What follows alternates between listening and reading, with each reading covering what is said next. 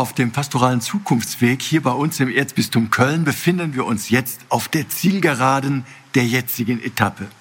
Jeder Läufer weiß, auf den letzten Metern, da geht es nochmal um alles.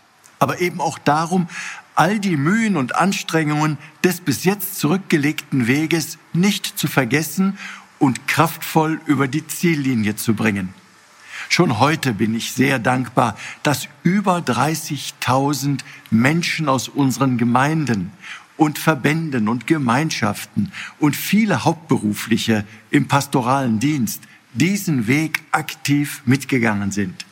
Dankbar für den fruchtbaren Austausch in guten Gesprächen und Diskussionen.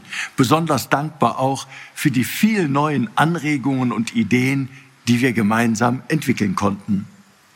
Bereits am Anfang war klar, unser pastoraler Zukunftsweg, der würde kein leichter Spaziergang. Auch jetzt, wo nach den letzten Beratungen in den unterschiedlichsten Gremien und dem baldigen Hören auf die Rückmeldungen aus 170 Seelsorgebereichen die notwendigen Entscheidungen getroffen werden müssen, ist mir bewusst, ganz gleich, wie ich mich auch aufstelle. Bei den vielen unterschiedlichen Erwartungen wird es nicht nur Beifall geben. Das gilt besonders jetzt am Ende, wo eben auch folgenschwere Entscheidungen notwendig sein werden, wenn wir bei uns im Erzbistum die Zukunft wirklich gewinnen wollen.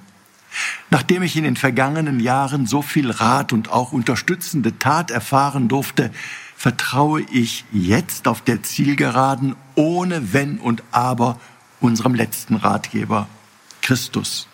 Ich bin mir sicher, er war und er ist für uns auf unserem ganzen pastoralen Zukunftsweg der verlässliche Wegweiser und der mutmachende Wegbereiter. Ihm vertraue ich unser Erzbistum und mich selber gerade jetzt auch auf den letzten Metern an.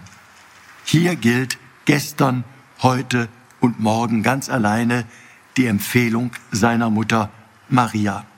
Was er euch sagt, das tut versuchen wir es. Und ich bin überzeugt und mir sicher, es wird dann alles gut. Ihr Rainer Wölki, Erzbischof von Köln.